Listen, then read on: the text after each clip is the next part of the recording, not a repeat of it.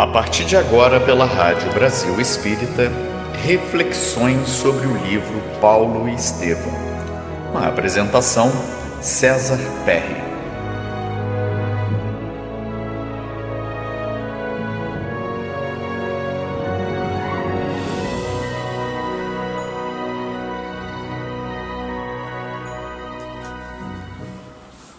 Alô, amigos da Rádio Brasil Espírita de Maceió. Estamos dando continuidade aos programas, né, que iniciamos já algum tempo atrás sobre reflexões em torno do romance Paulo e Estevão, psicografia de Francisco Cândido Xavier, autoria do Espírito Emmanuel. Sem dúvida, é um grande livro, um romance que nos traz à tona informações de muita significação sobre o grande vulto do cristianismo que foi Paulo de Tarso. E Emmanuel leva em consideração, sem dúvida, obras como Atos dos Apóstolos e as Epístolas de Paulo, mas tratando sempre com uma vertente também de informações das tradições espirituais. Nós hoje vamos dar início ao capítulo 8 da segunda parte do romance Paulo Estevão, que é intitulado O Martírio em Jerusalém. Como vocês se recordam, no último programa nós encerramos né, todas aquelas informações relacionadas com a terceira grande viagem de Paulo, onde ele retorna né, da sua presença uh, em cidades, províncias da Europa, da Ásia Menor, e retorna atendendo ao chamado né, de amigos uh, para Jerusalém. E é exatamente isso o que nós vamos focalizar a partir de agora. Então, estando Paulo de Tarso em Jerusalém, ele foi atendendo a pedidos, inclusive, e mantendo contatos com Tiago, que era uma liderança na Casa do Caminho, mesmo porque Pedro já não estava mais lá. Pedro foi banido ali da cidade, né? Então ele pressentia, sem dúvida nenhuma, nesse seu retorno a Jerusalém, eh, alguns maus presságios, vamos assim dizer, né? E ele procurou conversar com os discípulos mais próximos, mais atuantes, né, sobre aquela situação que ele poderia vir a enfrentar em Jerusalém. E ele encontrou, inclusive, uh, uma atitude bastante humilde né, de Tiago, que outrora teve ali uma contenda com Paulo em função de propostas uh, judaizantes né, que ele estava desenvolvendo. Nessas condições, ele procurou se informar né, das ocorrências recentes e verificou que os rabinos de destaque ali em Jerusalém, ligados ao Sinédrio, eles resolveram re reviver, reapresentar processos de perseguições que foram iniciadas por ele mesmo na época em que era o doutor da lei, né, o doutor Saulo de Tarso. Então, é, foi uma, uma época de muita movimentação, de muita perseguição que ele próprio empreendeu em Jerusalém, região, no passado. E é nessas condições que eles estavam agora verificando, os rabinos, né, de que os seguidores de Jesus representavam, na, na ótica deles, né, pessoas que trabalhavam com sortilégios, com feitiçarias, eram pessoas consideradas espúrias, né? E que poderiam muito comprometer o judaísmo. Então, essa era a razão ali das perseguições. E quando uh, Paulo lembrou-se, inclusive, foi informado, né?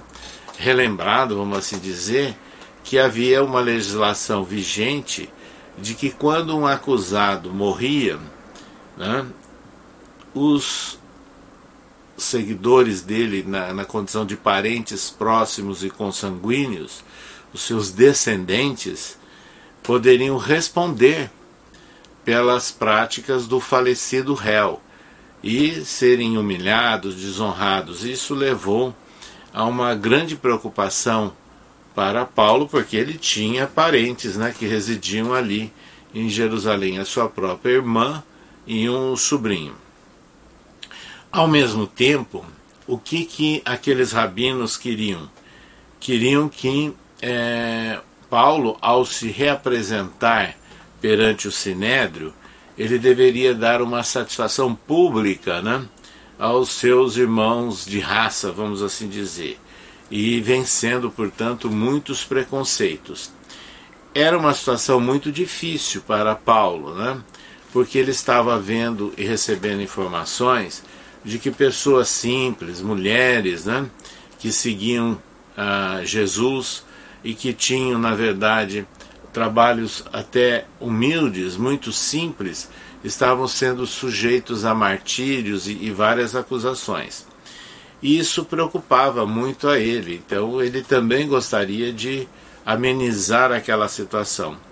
E aí ele veio a saber que depois de muitas negociações ali no Sinédrio, né, é, aqueles rabinos chegaram à conclusão que Paulo deveria fazer um voto de Nazireu, isto é, ele deveria comparecer ao templo durante sete dias consecutivos.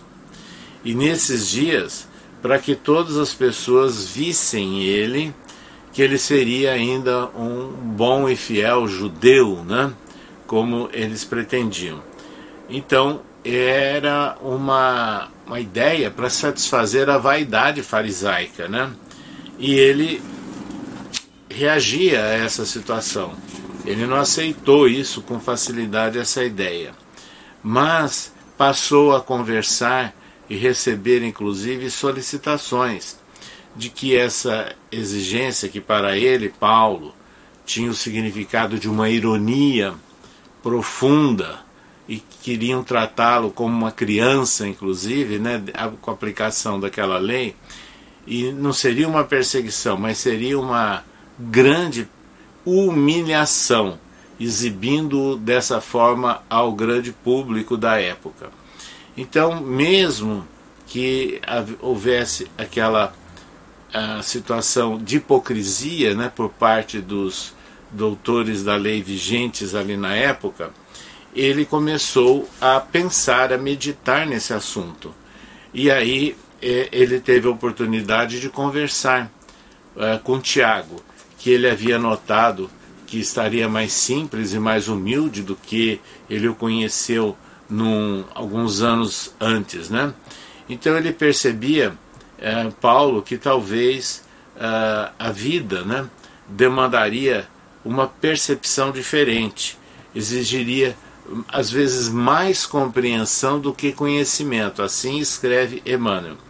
E a partir daí ele procurou se informar e verificou inclusive que havia exigência dele comprar alguns animais para o sacrifício, como era da tradição, né?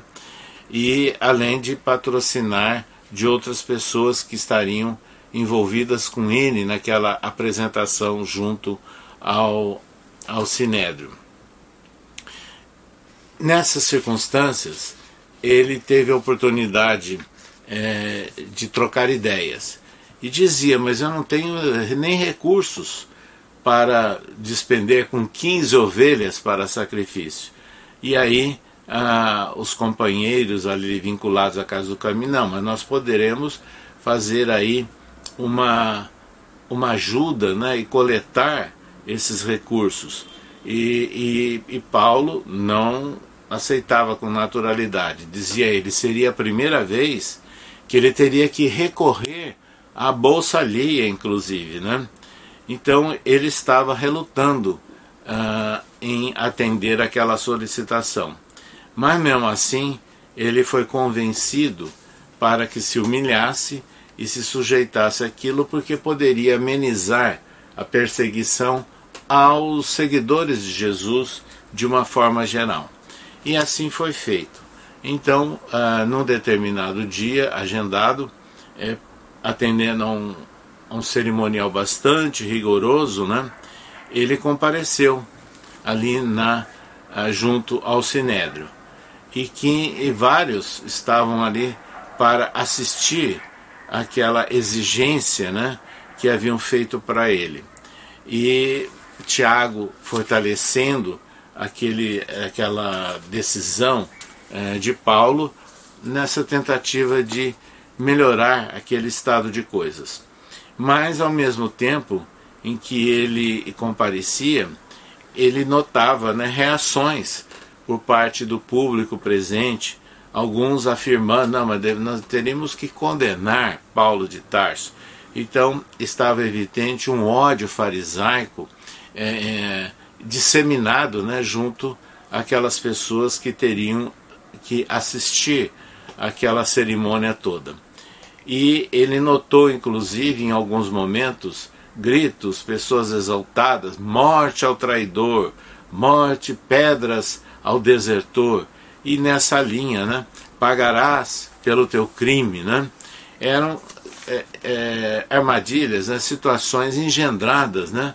Para levar esse público revoltoso no sentido de ofender e de pressionar Paulo de Tarso.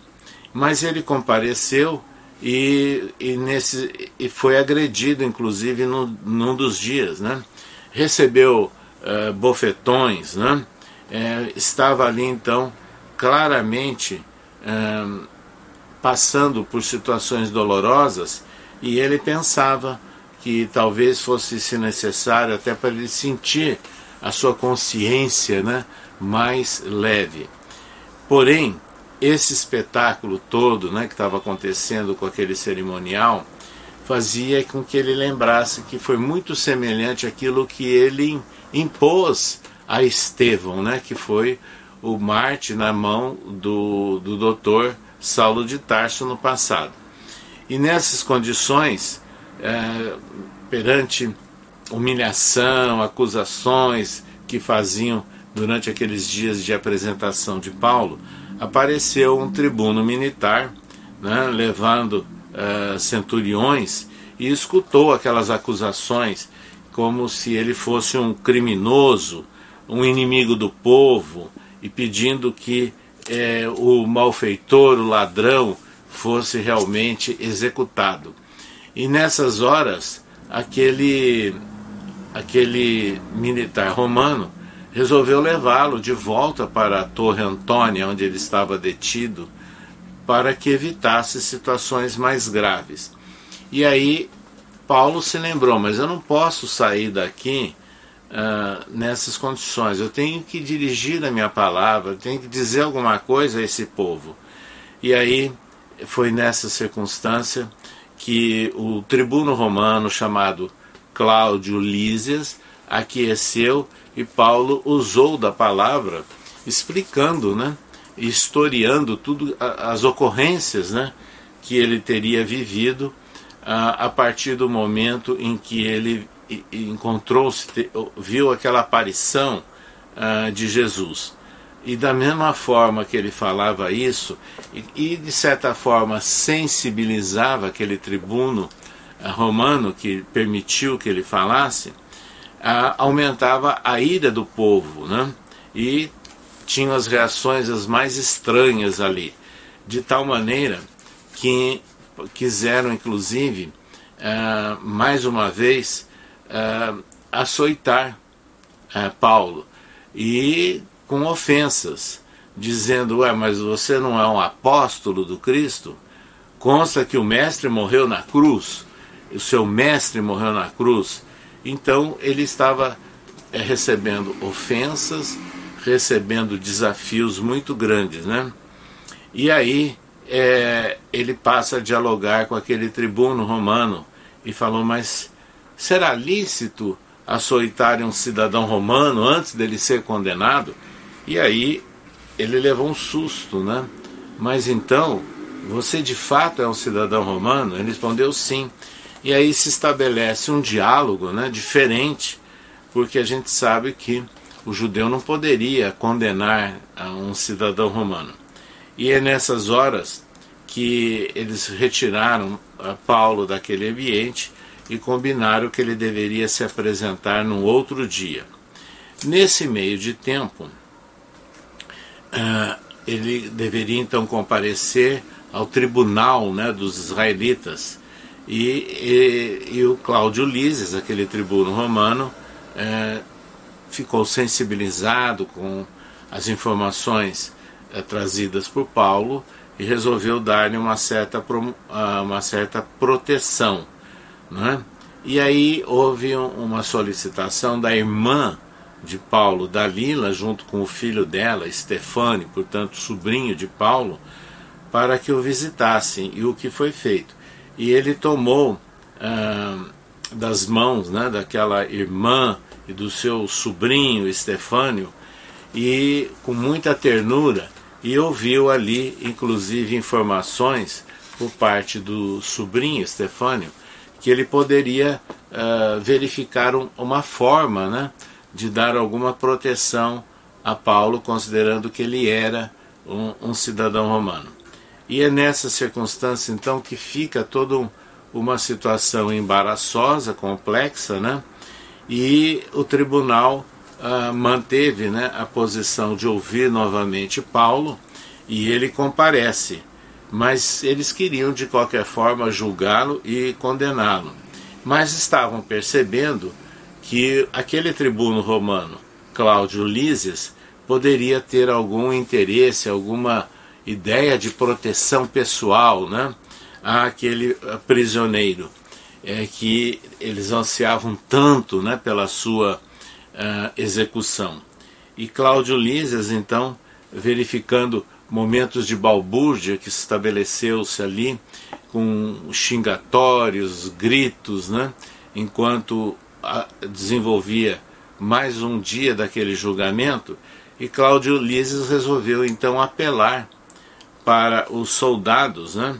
E, e, recolheu outra vez Paulo como prisioneiro para o cárcere da Torre Antônia, né?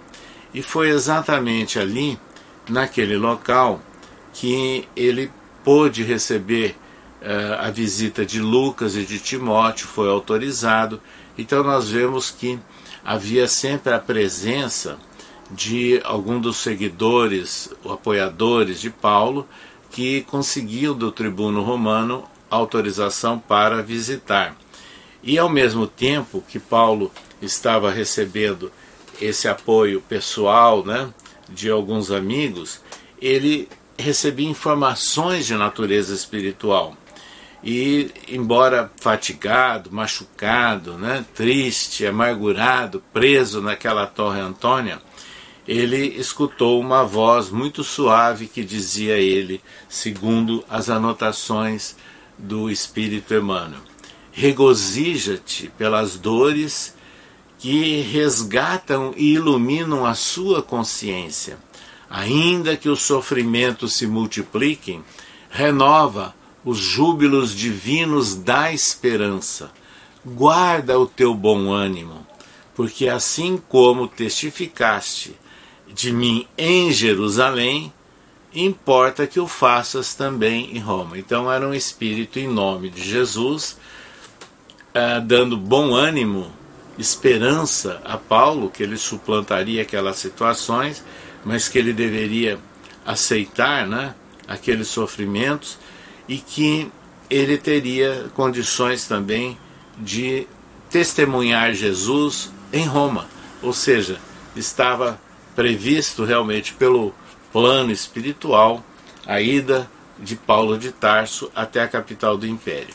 E mais uma vez, então, ele acorda no determinado dia, é, eles foram beneficiados o, o, a irmã e o sobrinho é, de, de Paulo com a possibilidade de que uma guarda romana o protegesse, porque, segundo Estefânio, ele soube que eles não só os revoltosos queriam assassinar Paulo de Tarso, como o próprio é Cláudio Lísias, né, porque estaria protegendo. Em função disso, né, Estefânio deixou isso muito claro ao tribuno romano eh, Cláudio Lísias, e nessas circunstâncias eles começam a verificar um novo encaminhamento, né? Aquela situação do, do, do julgamento. Recebeu Paulo também, mais uma vez, a visita eh, de Tiago, né? E que trouxe reforço aquelas informações do sobrinho Estefânio.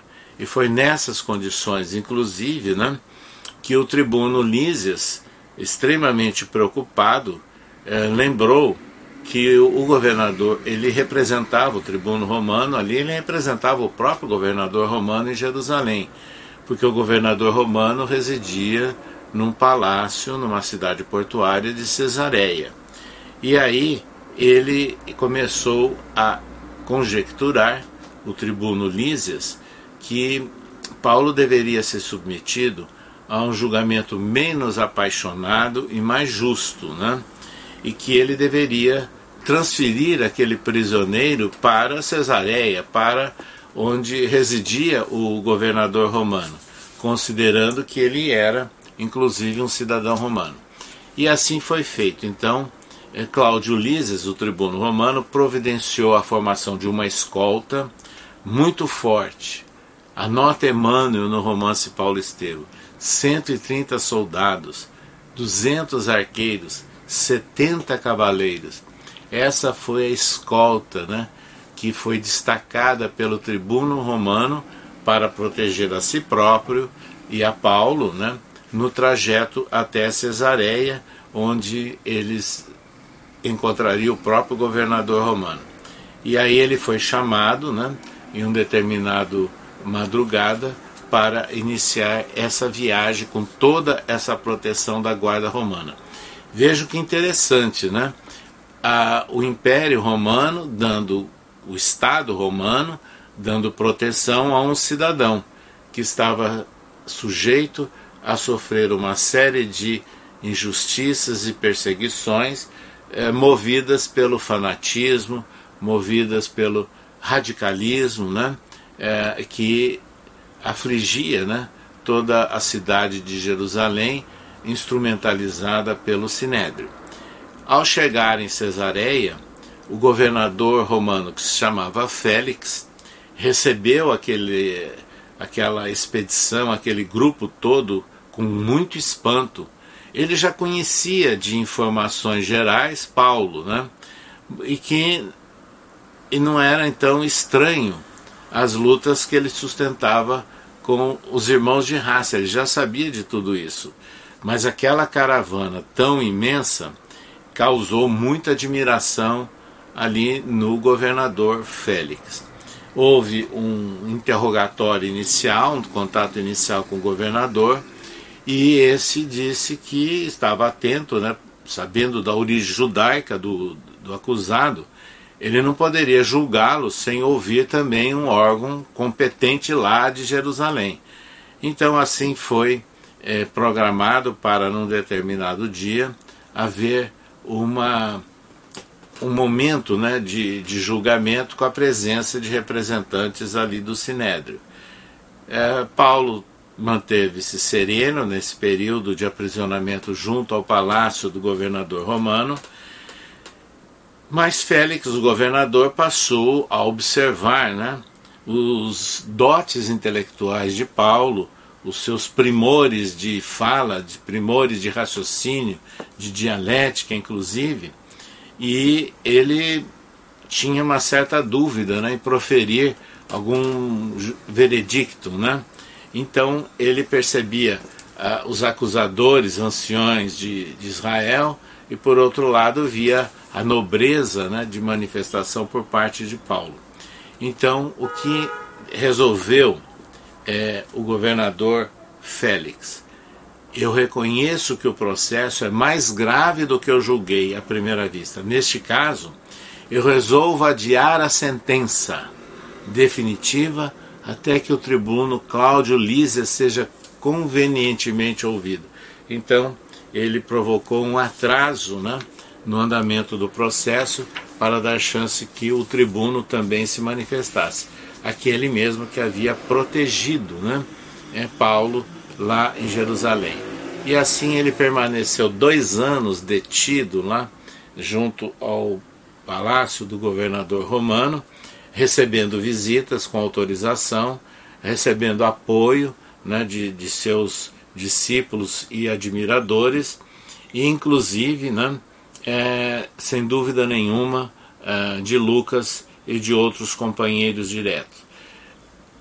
É dessa maneira então que se processa né, um adiamento e que foi bastante providencial para que houvesse um tempo, porque não havia interesse por parte do governador romano de gerar ah, acusações e precipitações, porque ele conhecia né, a turbulência, ah, a forma raivosa com que procediam aqueles homens do Sinédrio. Então ele deu um momento de trégua, de ponderação, e nós vamos continuar no próximo programa, né, analisando a continuidade desses registros tão belos de Emmanuel no romance Paulo Estevão, culminando né, com a prisão, o início do julgamento de Paulo em Jerusalém, transferido para o governador romano em Cesareia, e agora nós os convidamos para a próxima semana acompanharmos mais um trecho desses momentos cruciais da vida do grande apóstolo Paulo de Tarso. Até lá, meus amigos.